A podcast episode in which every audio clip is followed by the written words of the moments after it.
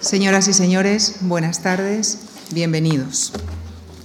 ¿Cómo y por qué los habitantes de unas pequeñas islas del noroeste de Europa lograron crear uno de los imperios más grandes de la historia de la humanidad? ¿Cuál fue la contribución de Gran Bretaña y su imperio al desarrollo del mundo moderno? ¿Cuándo y cómo creció y posteriormente cayó el imperio británico y cuál es su legado? ¿Qué impacto tuvo el imperio británico en el desarrollo de las ciencias y las artes? Estas son algunas de las preguntas cuyas respuestas nos planteará esta tarde y el próximo martes el actual director del Instituto Cervantes de Londres, Julio Crespo MacLennan, historiador y escritor, a quien damos nuestra más cordial bienvenida. Doctor en Historia Moderna por la Universidad de Oxford, fue director del Instituto Cervantes y agregado cultural de la Embajada de España en Turquía y en Irlanda. Se ha dedicado a la docencia de Historia de España y de la Europa contemporánea en diversas universidades británicas, españolas y americanas. Ha sido profesor del Instituto de Empresa y del Instituto Universitario Ortega y Gasset. Es articulista del periódico ABC y miembro del Consejo Editorial del ABC Cultural. También escribe asiduamente en otros medios de prensa española e internacional, así como en otras publicaciones como Revista de Occidente. Acaba de publicar su libro titulado Imperios, auge y declive de Europa en el mundo, en el que analiza, entre otros, el tema que nos ocupa en estas conferencias. En el resto de su obra destacan títulos como España en Europa, 1945-2000, del ostracismo a la modernidad, o forjadores de Europa, grandes europeístas y eurocépticos en el siglo XX, entre otros. Señoras y señores, queridos amigos, les dejo con Julio Crespo MacLennan y su análisis del Imperio Británico. Muy buenas tardes a todos. Muchas gracias, Lucía, por esta generosa presentación. También quisiera, por supuesto, aprovechar esta oportunidad para agradecer a Javier Gomá esta generosa invitación que me permite hablar sobre un tema que he tratado en distintas etapas de eh, mi carrera académica y que también he podido vivir muy de cerca por todo el tiempo que he dedicado, eh, que he vivido en el Reino Unido eh, por razones profesionales.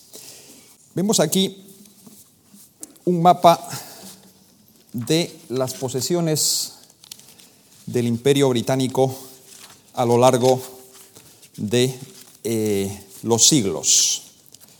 Es extraordinario ver lo muy diversa eh, que es la expansión de este imperio, un imperio eh, verdaderamente global porque llega a casi todas las, regiones del mundo.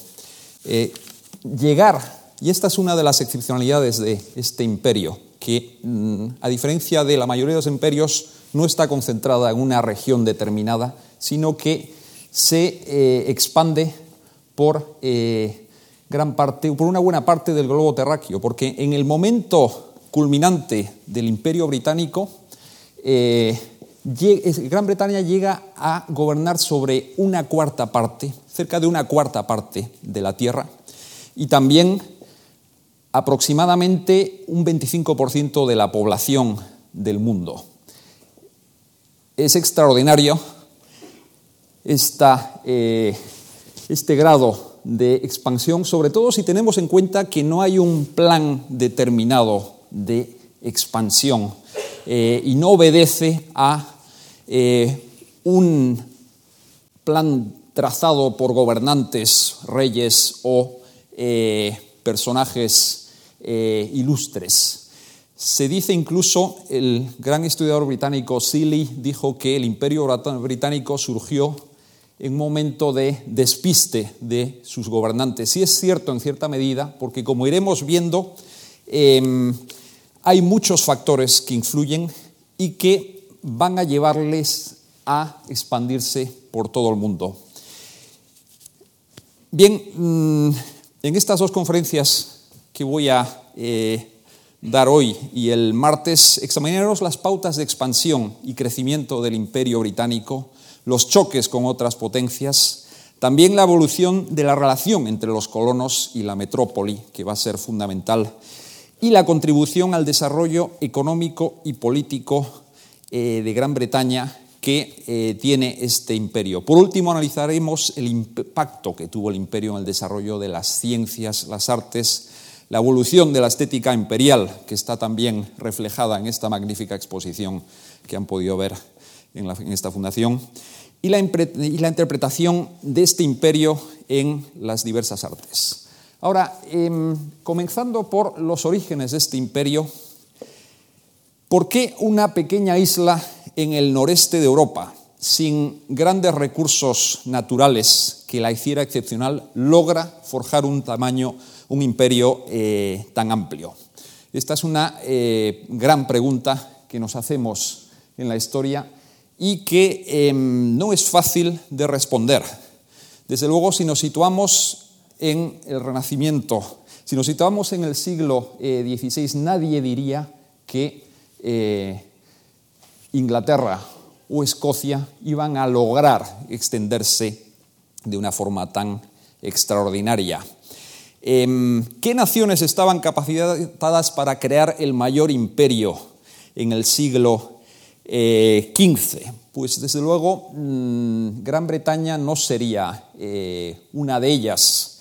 Em, tampoco, por cierto, cuando hablamos de eh, expansión imperial, en la época en la que surge Europa, em, no estaba claro que Europa fuera a tener un periodo tan largo de hegemonía en el mundo como el que iba a tener. Desde luego, situándonos a finales del siglo XV, em, había muchas razones por las que pensar que Europa no tenía un porvenir tan brillante. China se podía plantear que tenía grandes oportunidades, incluso el mundo árabe, que había ejercitado una expansión tan extraordinaria.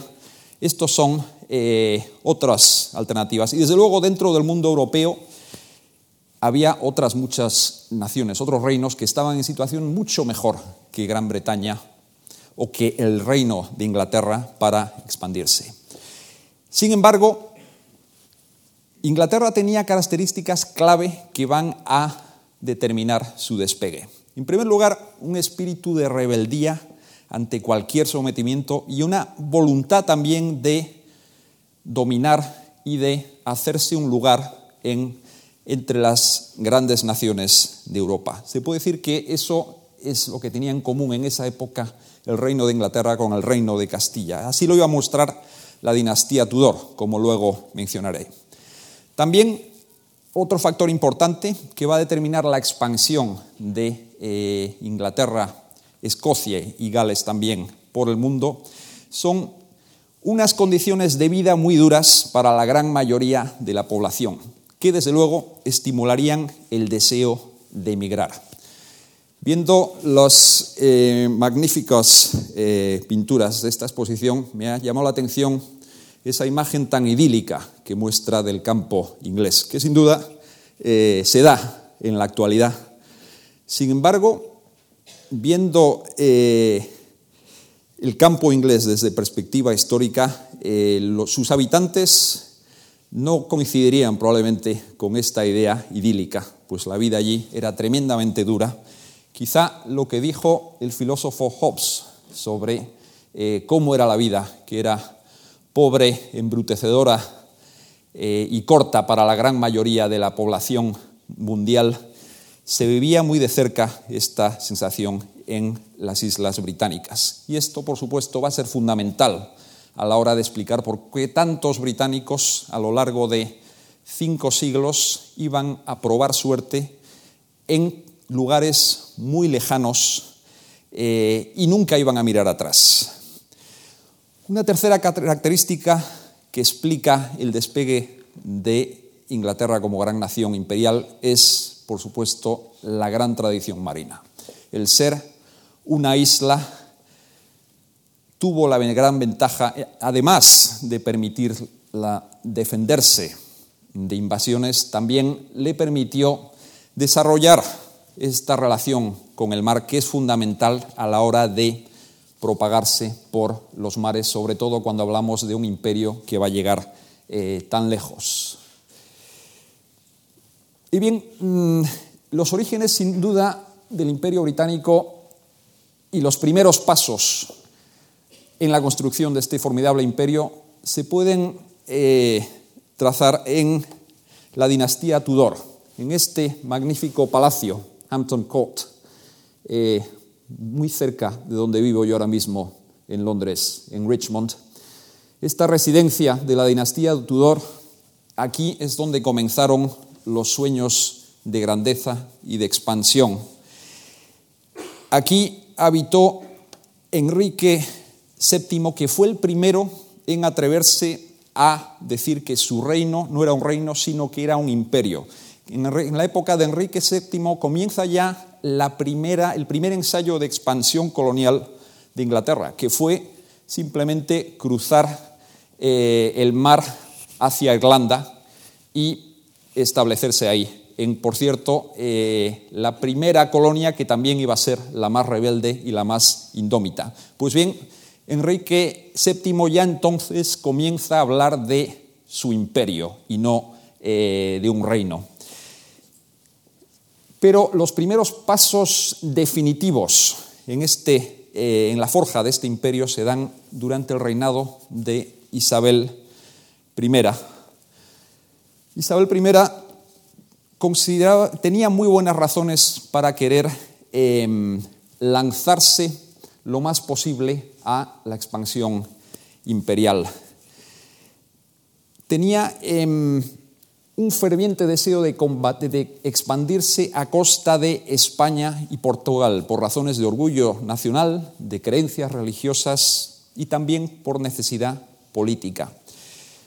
Tenemos que situarnos en ese contexto internacional en el cual España tiene el mayor imperio jamás visto, seguido de Portugal, y hay además un orden internacional sancionado por el Papa, el Tratado de Tordesillas, en el cual se había concedido a España y Portugal la, el monopolio de lo que era el Nuevo Mundo.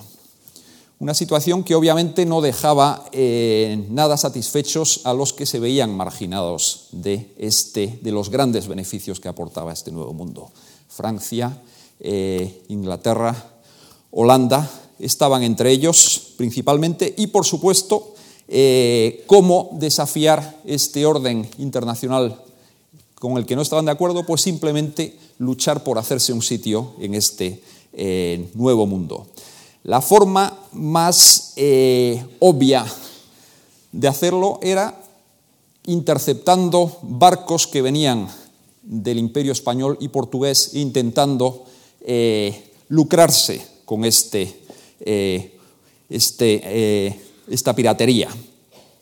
Así, los orígenes del imperio británico no son, como decía antes, un plan muy bien diseñado, sino que surgen de actos de piratería muy espontáneos que, sin embargo, van a obtener el apoyo y la sanción de eh, todo el apoyo y todo el agrado de la reina eh, Isabel.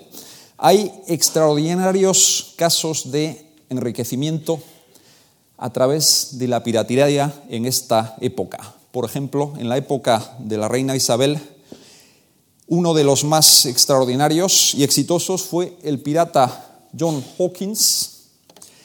Eh, Hawkins no solo se centró en interceptar barcos que trajeran plata del Nuevo Mundo, sino que también eh, utilizó un recurso, una fuente de riqueza muy importante que eran los barcos que llevaban esclavos al Nuevo Mundo. Se dice que en uno de los barcos que interceptó em, Hawkins en el año 1555, asaltó un barco portugués en Sierra Leona y con la venta de, estos, eh, de, este de todo lo que tenía este barco, incluidos muchos esclavos, se convirtió en uno de los hombres más ricos de su ciudad natal en Inglaterra. Esto no sería nada, ya que mm, poco después siguió eh, con esta práctica y unos años después se hablaba de que se había convertido en el hombre más rico de Inglaterra. Esto nos da una idea de eh, lo lucrativa que podía ser esta actividad. Un pariente suyo, Francis Drake, famoso eh, pirata, recibió un encargo de Isabel en 1568 de hacer una expedición por el Pacífico donde echar los cimientos de un nuevo imperio. Em, en 1595, junto con su pariente eh, Hawkins, puso en marcha la aventura más atrevida, que era la idea de ocupar lo que hoy eh, llamamos Panamá y desde ahí deshacer, eh, ir deshaciendo el imperio español y expandirse a su costa. Por supuesto, esto fue una jugada demasiado osada y los dos eh, fueron derrotados y murieron en el intento. Al margen de estos actos de piratería que, que recibieron todo el apoyo real, hubo a la vez intentos de colonizar de la forma más tradicional, intentar ir ocupando espacios del nuevo mundo y ahí echar los cimientos de, una nueva, de un nuevo eh, imperio. Humphrey Gilbert lideró una expedición a las Indias Occidentales en el año 1578 con el apoyo de la reina Isabel, con el fin de fundar una colonia allí, pero de nuevo fracasó. Estos intentos de asentarse en esa parte del mundo en un, principio fueron tremendamente eh, frustrantes por todas las dificultades que ello conllevaba. Y mm, ocurrieron constantemente a finales del siglo XVI hasta que finalmente consolidaron ciertas bases en lo que iba a ser el imperio, el comienzo del imperio británico en eh, América. Otro gran eh, colono que quisiera mencionar es Sir Walter Raleigh, que intentó fundar una, colonia en el Caribe, también fracasó, eh, aunque tuvo muchísimo impacto en esa época, se le atribuye a él el haber introducido una droga que se iba a expandir con rapidez por toda eh, Inglaterra y Europa, que era el tabaco, aunque esto obviamente es muy difícil de probar. Em, Richard Halkowitz, otro gran eh, teórico de la colonización en esa época, logró tener más éxito que sus antecesores. Fundó la que se llamó Virginia Company, una compañía con el fin de asentarse en Norteamérica. Esta idea de formar compañías navieras iban a tener bastante éxito, iban a determinar los primeros pasos del imperio en esa época. Las compañías eran una iniciativa privada que iba a tener una importancia capital. Socios creaban una compañía, obtenían una licencia real y transportaban colonos y les ofrecían tierras a cambio de unos años de trabajo. Y por supuesto, los que ponían el capital en esa compañía eran los que obtenían los beneficios. Pero de esta forma eh, se logró recaudar capital que era fundamental para hacer la aventura a América. Y por supuesto, esto también dio la oportunidad a los primeros emigrantes a eh, pasarse a América, porque no, no olvidemos que esta aventura era también muy costosa y muy pocos podían permitírsela. De hecho, en los primeros eh, años y décadas de la colonización eh, de América, la gran parte, la mayoría de los que se aventuraron a establecerse en el océano, en al otro lado del océano Atlántico, lo hacían eh, como casi prácticamente esclavos, ya que ellos vendían su libertad y tenían que trabajar varios años en condiciones infrahumanas, muy a menudo, hasta poder realmente eh, comprar su libertad y tener el derecho a tener un trozo de tierra que es con lo que soñaban y comenzar a prosperar. Pues bien, así comenzó la eh, colonización inglesa en la costa este americano. El primer asentamiento, Jamestown, se fundó en 1607 con 105 hombres. No nos podemos imaginar la dureza que implicaba establecerse en eh, estas tierras del norte de América y también la decepción que sufrían muchos al llegar a estas costas. Pues em, ellos tenían la idea de que América era lo que había sido eh, para los españoles y portugueses, era sinónimo de riqueza, de enriquecimiento eh, fácil y rápido en cierta medida. Y por supuesto, esto no iba a ser así en absoluto en América del Norte. Esta es una de las grandes eh, decepciones y que van a llevar a que el destino de Norteamérica fuera muy distinto al de América del Sur. Vemos aquí una eh, pintura que nos muestra a los peregrinos del Mayflower firmando el célebre contrato de gobierno a su llegada a América.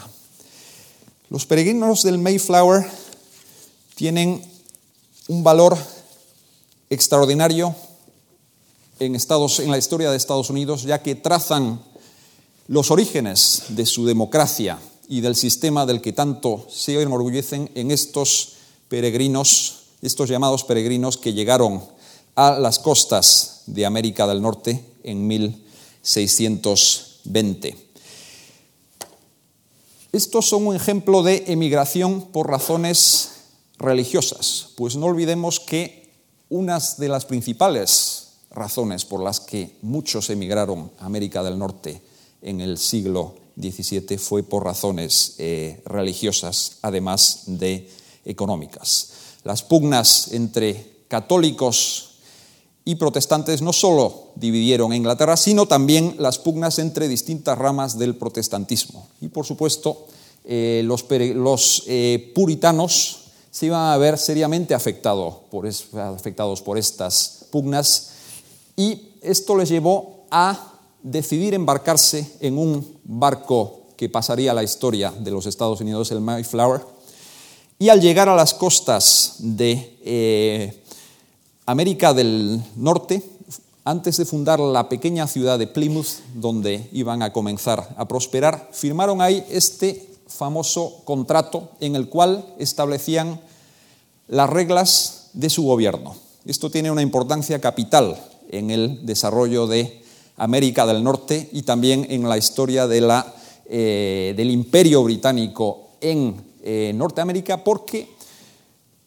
vemos que los que se establecen ahí deciden llevar unas reglas de gobernanza y sientan las bases de lo que luego iba a ser un sistema democrático.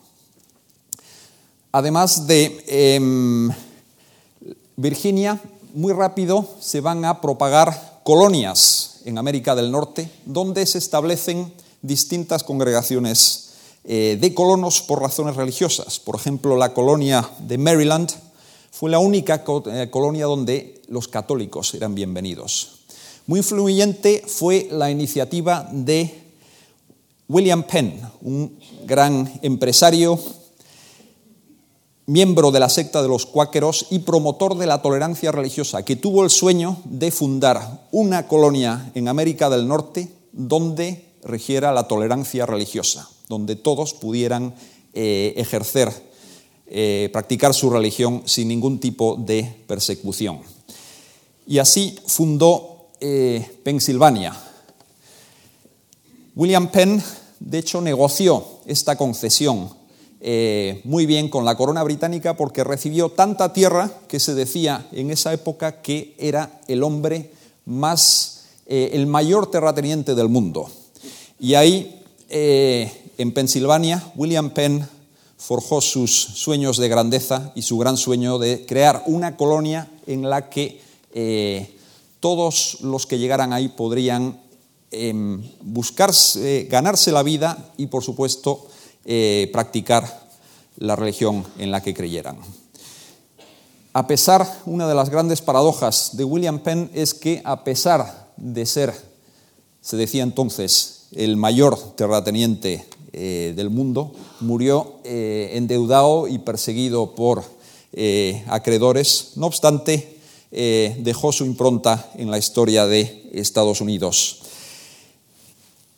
Paralelamente, América del Norte, el Caribe iba a desempeñar un papel muy importante en los primeros pasos del imperio eh, británico. Em, sobre todo porque América del Norte, eh, insisto en que resultó muy decepcionante para los colonos. La única forma en la que podían prosperar era mediante el cultivo de la tierra, una tierra que no siempre era lo fértil que esperaban y además en unas circunstancias muy difíciles, pues como saben, eh, los inviernos de la costa este americana son eh, muy duros. Em, el tabaco fue eh, uno de los grandes descubrimientos de esa época. John Rolfe fue pionero en la plantación del tabaco y esto lograría que América del Norte comenzara a tener un producto sobre el que crear prosperidad. Es muy interesante que, a diferencia de los colonos españoles y los que forjaron el imperio eh, español, que recibieron el nombre de conquistadores, los que em, forjaron el imperio británico en Norteamérica simplemente recibían el nombre de colonos o plantadores. Eh, y se debe, se debe simplemente a, este motivo, que lo único que podían hacer en estas tierras era plantar y confiar en que esas plantaciones dieran sus frutos. Por supuesto, esto luego ha llevado a eh, explicaciones sobre por qué Estados Unidos iba a ser tan próspera y era porque estos primeros colonos sentaron las bases de una economía que iba a ser muy próspera basada en el trabajo. Eh, esto, por supuesto, es demasiado eh, simplista y sobre este tema eh, hay grandes debates históricos. John Eliot, uno de los mayores expertos en este tema, argumenta que si los colonos británicos se hubieran encontrado con riquezas similares a las que se encontraron los portugueses y españoles en América Central y del Sur, pues probablemente el destino del primer imperio británico hubiera sido muy distinto. En cualquier caso, sí marcan ya diferencias muy notables entre el norte y el sur. El Caribe iba a ser muy distinto y iba a ser muy lucrativo desde el principio, por la sencilla razón de que ahí se podían eh, llevar a cabo plantaciones de azúcar que fueron muy lucrativas desde siempre. Ahí eh, se establecieron pequeñas colonias Santa Lucía, St. Kitts, Barbados, donde eh, se establecerían muchos colonos y prosperarían desde un principio y también justificarían a la corona el esfuerzo colonizador porque la idea de que las, colonas, de que las colonias fueran lucrativas no siempre iba a ser el caso. Siguieron expandiéndose a base de compañías como las que ya, como la Virginia Company que he mencionado. Por ejemplo, durante el reinado de Carlos II, en 1600, en los, a finales del siglo XVII, se crearon compañías como la Royal African Company con el fin de establecer eh, puntos en África y sacar partido aún eh, negocio que iba a ser tremendamente lucrativo en el imperio británico como fue la trata de esclavos. Eh, no debemos de eh, olvidar que los primeros pasos del imperio británico, como ocurre, le ocurrió a los imperios europeos de esa época, no hubieran sido posibles sin la esclavitud. Gran Inglaterra iba a ser responsable del traslado de unos 3 millones y medio de esclavos negros de África a eh, América desde el siglo XVII hasta la abolición de la esclavitud en el siglo XIX. Además de la esclavitud, con esclavitud o sin esclavitud, el hecho es que para finales, hacia finales del siglo XVII ya había asentamientos eh, muy importantes en, la, eh, en América del Norte. Y Inglaterra comenzaba a tener una idea de haber logrado tener un imperio que le permitía expandirse y soñar con ir creciendo frente a otros muchos, em, frente a otros rivales europeos que en un principio parecían tener la hegemonía. Vemos aquí em, estas em, pinturas de la, mostrando la esclavitud que en esos momentos, curiosamente, y frente a lo que podíamos eh, pensar viéndolo de desde nuestra perspectiva desde el siglo XXI, no eh, suscitó ningún gran debate. Fue más bien a partir del siglo XVIII cuando empieza a cuestionarse la esclavitud. Eh, hasta entonces, esto es, forma parte del el sistema, ese sistema que iba a crear el imperio eh, británico. Por otro lado, la literatura recoge muy rápido la fascinación de ese nuevo mundo.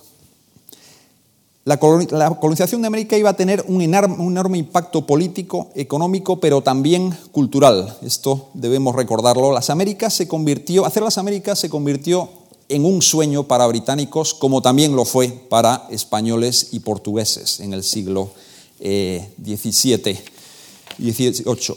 La literatura pronto comenzó a reflejar muchas de las ideas y fantasías del pueblo sobre la exploración y construcción del imperio colonial. El interés por lugares exóticos, por la vida en el mundo colonial, explica el gran éxito que tuvo la novela, la famosa novela Robinson Crusoe de Daniel, de Daniel Defoe. Se puede decir que es la primera gran novela sobre la expansión europea por el mundo. Y bien, su autor fue un hombre de negocios arruinado que, bordeando los 60 eh, años, decidió escribir esta novela de aventuras con el fin de pagar sus deudas y contentar a sus acreedores. Y así surgió esta gran idea de describir la vida de un náufrago eh, que se queda en una isla desierta. Por cierto, la historia de Defoe eh, está basada en la historia real de un marino escocés que se llamaba Alexander Selkirk, que naufragó en la isla de Juan Fernández, en el Pacífico, y pasó ahí varios años hasta que fue eh, rescatado aparte de fascinar a los ingleses de su época y rápidamente al resto de los lectores europeos, porque eh, esta novela iba a propagarse eh, con rapidez y hasta nuestros días eh, convertirse en un clásico indiscutible de la literatura, Robinson Crusoe tiene una importancia capital en la cultura británica de aquella época.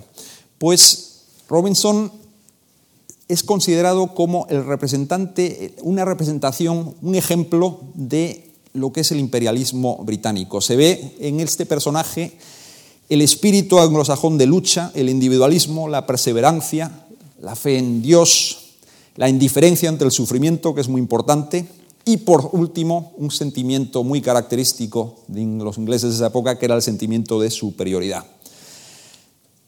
El autor irlandés James Joyce, por otro lado, nada dado a eh, eh, simpatizar con los eh, ingleses, admiraba mucho a Daniel Defoe como escritor y describió a Robinson Crusoe como el auténtico prototipo del colono británico. Por otro lado, hablando, siguiendo el tema de cómo reflejó la literatura del siglo XVII y XVIII la expansión imperial. Eh, otra gran obra de esa época es eh, Los viajes de Gulliver de Jonathan Swift, publicado en 1726, que hace todo lo contrario, por cierto. Si bien Daniel Defoe exalta las virtudes del imperio británico y las virtudes de este, eh, de personajes que se aventuran a mundos desconocidos y logran salir adelante en todo tipo de adversidades, eh, Jonathan Swift hace todo lo contrario.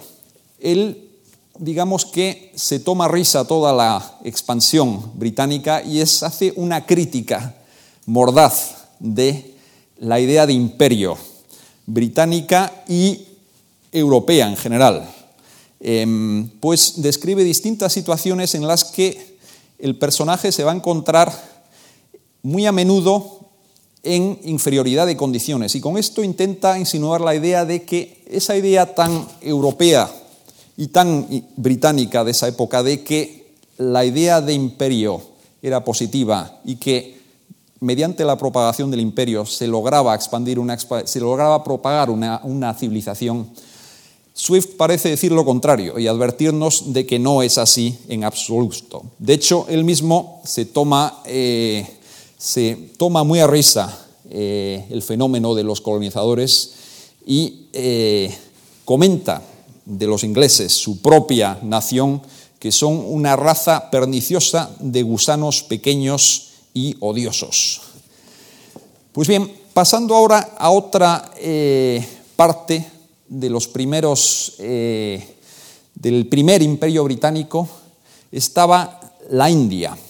Mientras se lograba consolidar bases en el imperio en América, los ingleses también van a sentirse muy atraídos hacia la India y por razones muy poderosas, porque no olvidemos que el Nuevo Mundo era un lugar de riquezas que había que crear, pero hasta que se crean esas riquezas, la idea que tenían los europeos de dónde en el mundo había riquezas era en, la, en Asia.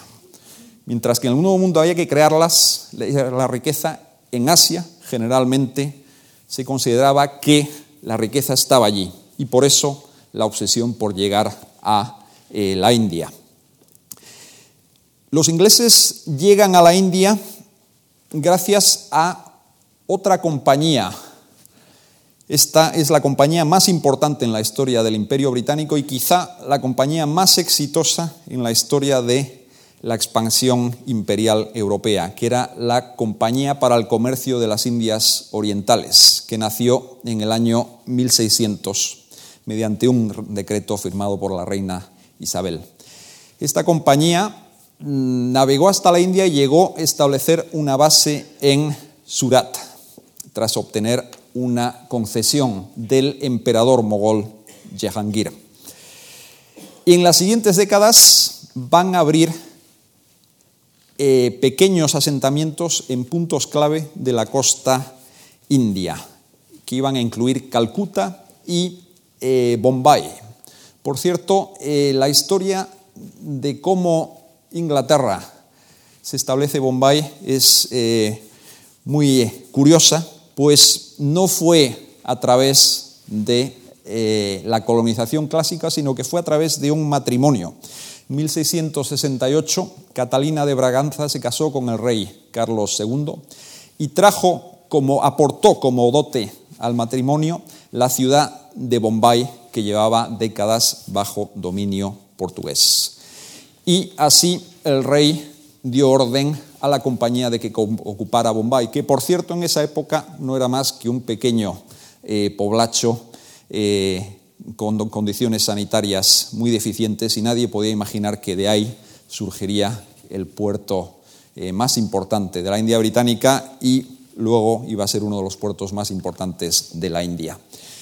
Eh, la compañía, a través de estas acciones, aportó rápidamente enormes beneficios a los accionistas con la importación de algodón, seda, especias, tinte, y una nueva vida que se puso muy de moda desde entonces, el té, que también se introduce en eh, Gran Bretaña gracias a Catalina de Braganza, que comenzó con esta costumbre eh, luego tan británica, eh, pues comenzó ella en la corte y finalmente iba a introducirse en el resto de la sociedad inglesa el gran escritor y autor de unos famosos diarios sobre esta época, Samuel Pepys, describe eh, en, una, eh, en, un pasaje muy famoso cómo él paseando por Londres se mete en, una, en un café y prueba un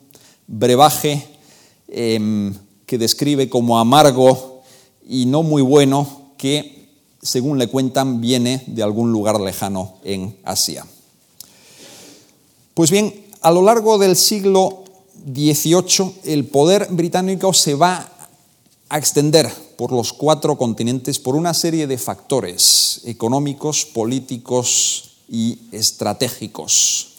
Em, el factor económico que permite al imperio británico sacar tantos eh, beneficios de, este, de, sus, em, de sus primeras posesiones es el mercantilismo, la idea de que el Estado debe tener control de los em, territorios y em, crear una red de colonias, explotarlas y sobre todo prohibir que éstas comerciaran con otras potencias, prohibir el comercio con barcos extranjeros. Esto va a ser fundamental.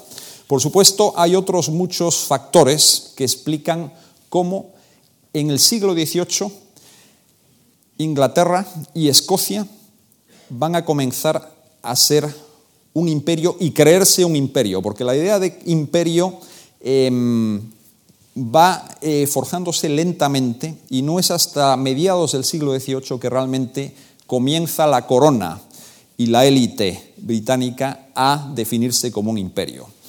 Hay que tener en cuenta varios factores políticos que se van a dar en el siglo XVIII. Por un lado está la unión entre los reinos de Inglaterra y Escocia en el, año 1707. Luego están los factores políticos y militares que van a llevar a Gran Bretaña, esta nueva Gran Bretaña que surge de la unión entre eh, Inglaterra, Gales y Escocia, a obtener cada vez más posesiones por el mundo.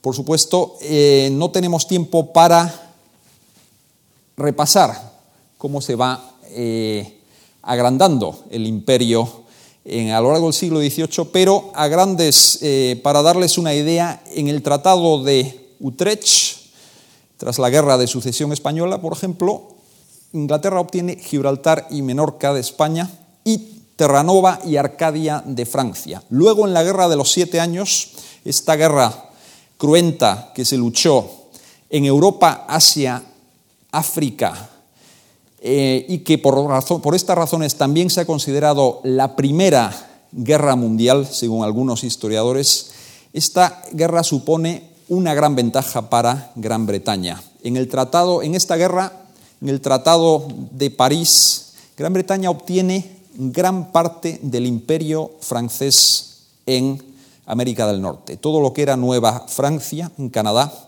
una buena parte de la población de África francesa pasa a dominio británico. También eh, obtiene Florida de España. Y es entonces, por razones obvias, cuando la idea de imperio empieza a calar en la sociedad británica, pues están expandiéndose a pasos agigantados a costa de otros imperios. Ahora, ¿cuáles son las claves de esta, de esta expansión? Eh, tan formidable.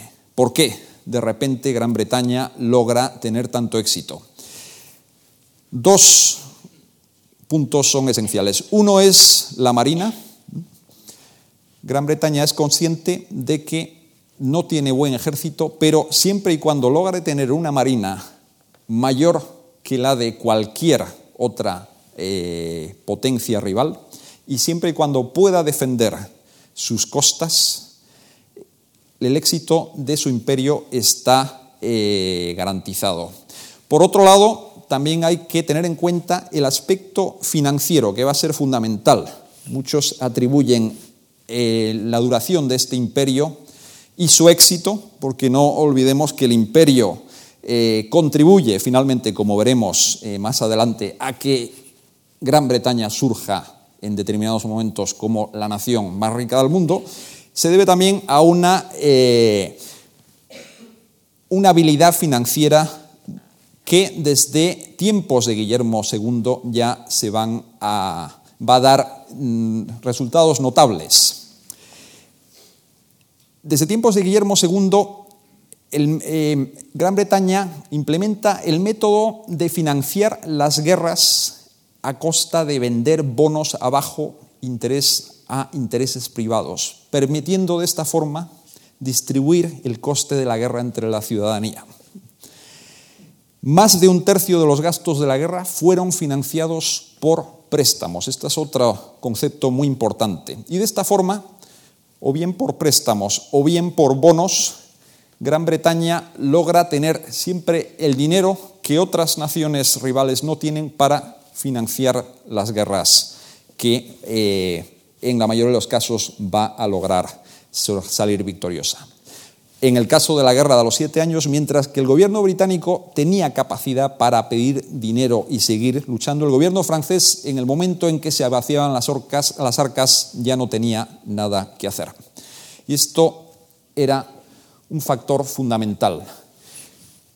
Este medallón conmemorativo del Imperio Británico muestra la idea de imperio que comienza ya a tener eh, Carlos II en, a finales del siglo XVII, pero desde luego es en el siglo XVIII cuando la idea de imperio británico eh, se consolida. Pero por supuesto este imperio va a verse pronto amenazado y el imperio, esta es una magnífica eh, eh, pintura mostrando los barcos de la Compañía de Indias eh, Orientales y que iban a abrir camino hacia lo que iba a ser el gran imperio en la India.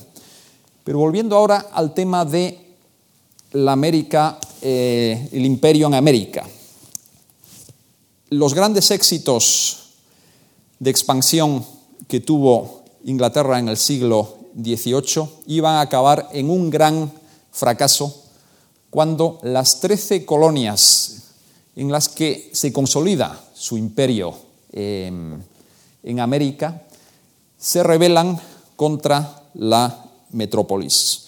¿Cuáles son las razones por qué estos colonos deciden rebelarse precisamente a finales del siglo XVIII. Bien, las razones son eh, muy diversas, pero debemos de atribuir principalmente la razón a la excesiva intervención de la corona en sus asuntos. Primero, después de la Guerra de los Siete Años, que se ganó con mucho esfuerzo y que también se luchó en esta parte del mundo, los ingleses y los colonos de estas, de estas eh, posesiones lograron ganar la guerra a Francia gracias también a la alianza con tribus indias. La corona estableció desde entonces, delimitó claramente la frontera entre estos territorios y los territorios indios. No se podían expandir más de determinado límite con el fin de evitar problemas con los indios, algo que los colonos les pareció indignante.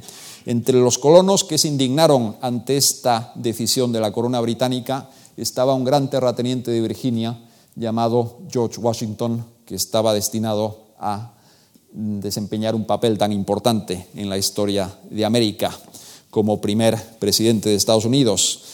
Pues bien, además de esta intervención está el tema impositivo.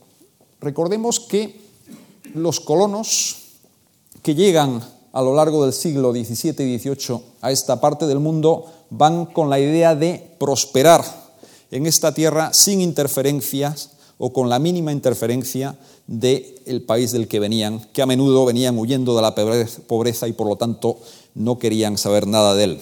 Pues bien, como bien eh, dije, Gran Bretaña solía ganar guerras, pero a base de distribuir con habilidad el coste de la guerra entre la población. ¿Y esto cómo se hacía? Se hacía a base de impuestos. De repente, después de la guerra de los siete años, los colonos de estas eh, posesiones vieron cómo les abrazaban a impuestos, eh, impuestos que consideraban injustos y que no estaban dispuestos a pagar. Y además, lo que más les indignaba es que ellos tenían que pagar impuestos, pero no estaban representados en el Parlamento en Londres. De ahí el famoso lema de eh, los líderes de la Revolución Americana que estalla en 1776 de eh, no eh, a la imposición de impuestos sin representación.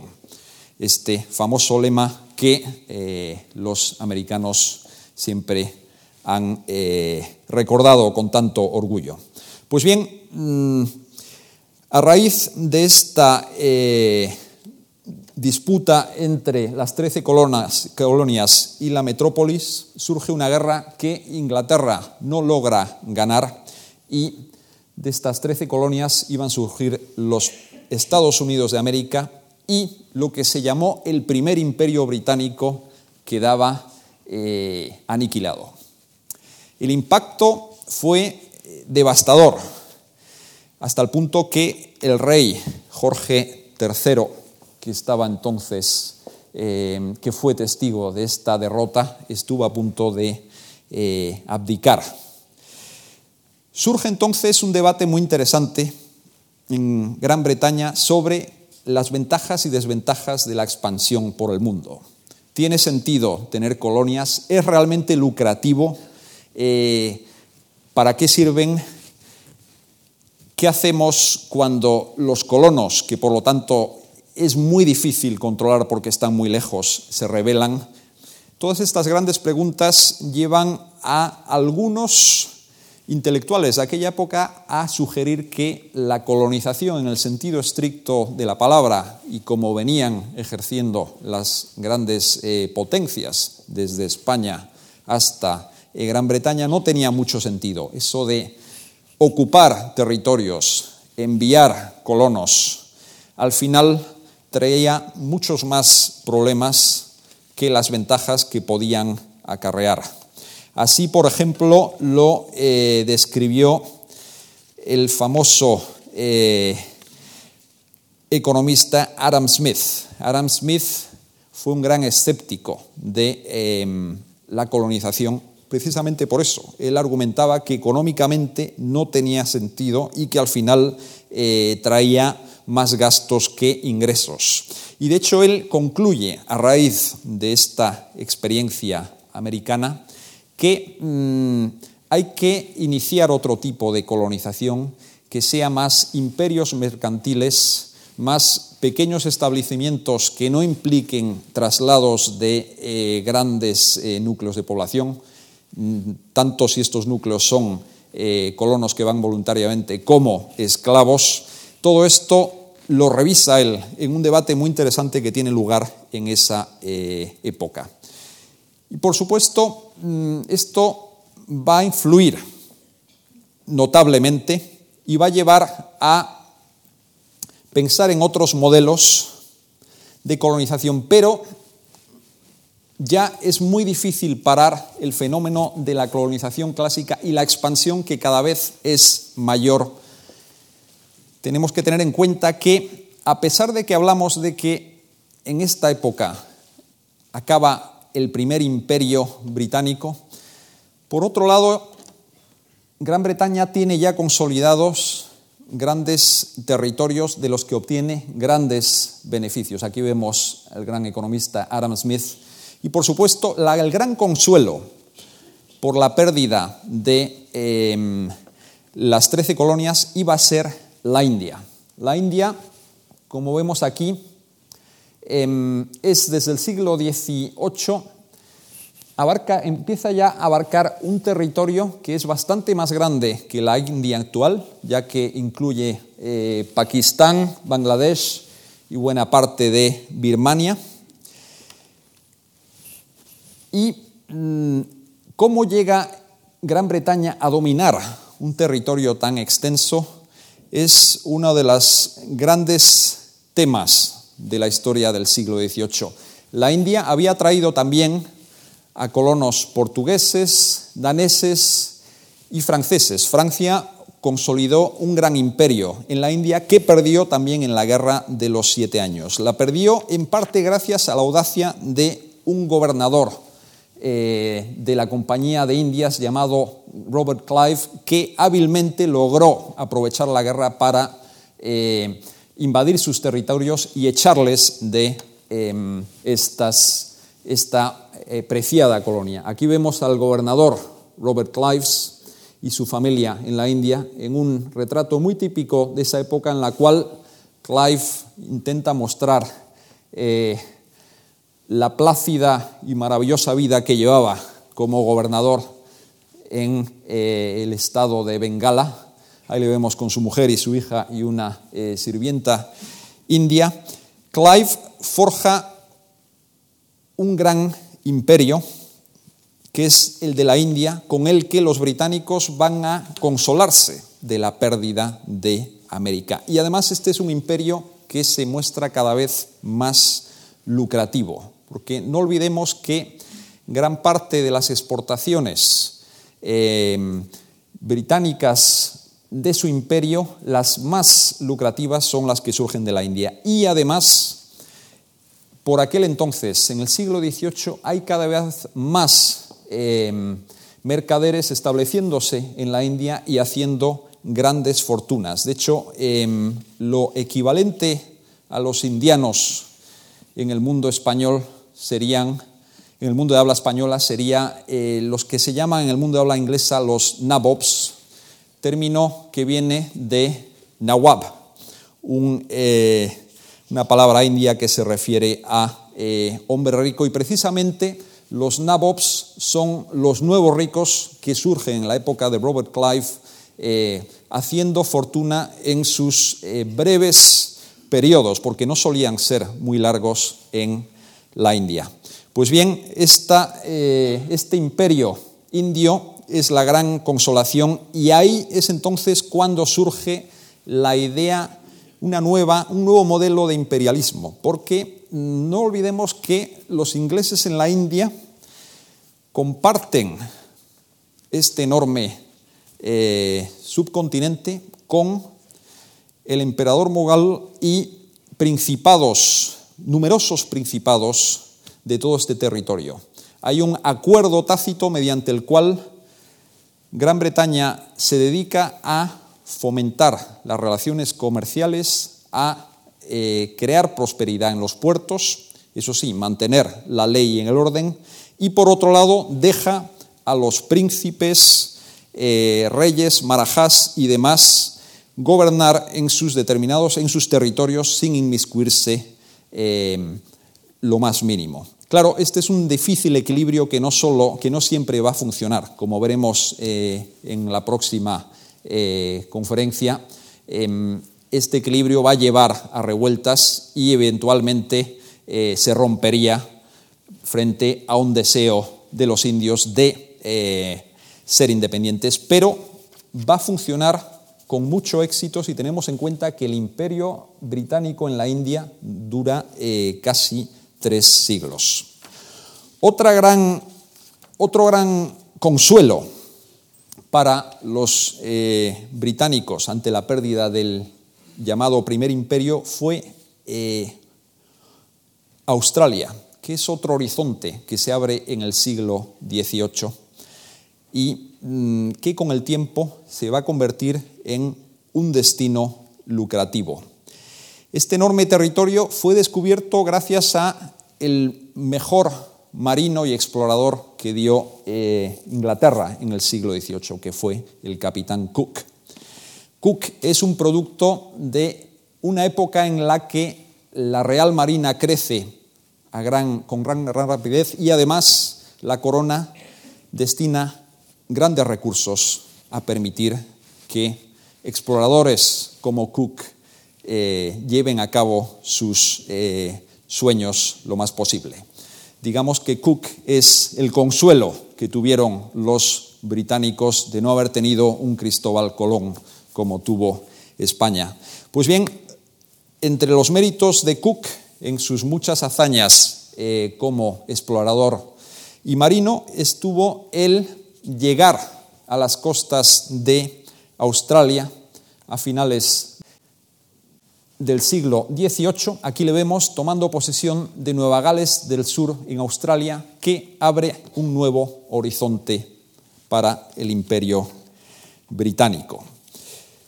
Curiosamente, esta isla remota, tan remota y lejana, en un principio mm, no suscitó mucho interés entre los británicos y esta es la razón por la que inicialmente la corona decidió que lo mejor que podían hacer con esta isla es utilizarla para enviar a presos. Y así Australia fue eh, inicialmente colonizada con presos que llegaban y que mm, solían estar desterrados ahí de por vida. Lo curioso es que un gran gobernador que tuvo Australia en sus primeros eh, años de colonización, que además fue el, que comenzó a construir la ciudad de em, Sydney, tuvo la idea de mm, crear, transformar lo que era una colonia de presos en una tierra de redención. Y la idea era dar a los presos la oportunidad de redimirse, iniciando una nueva vida. En ningún sitio se ha dado este fenómeno de que los presos, después de cumplir condena, fueran premiados con varios acres de tierra y se les permitiera eh, prosperar allí. Pues bien, eso explica cómo de Australia iba a surgir una colonia próspera y extraordinariamente leal a la corona, a pesar de que era inicialmente una colonia eh, de presos. En el siglo XIX vamos a ver una etapa de expansión extraordinaria por factores económicos, políticos, que van a llevar al imperio británico a consolidarse como el imperio más poderoso y a Gran Bretaña también consolidarse como la nación más poderosa del mundo. De este glorioso siglo XIX británico y demás, de lo que nos lleva luego a la fase de, rápido declive, hablaré en mi siguiente eh, conferencia. Y sin más por mi parte, les agradezco mucho su atención. muchas gracias.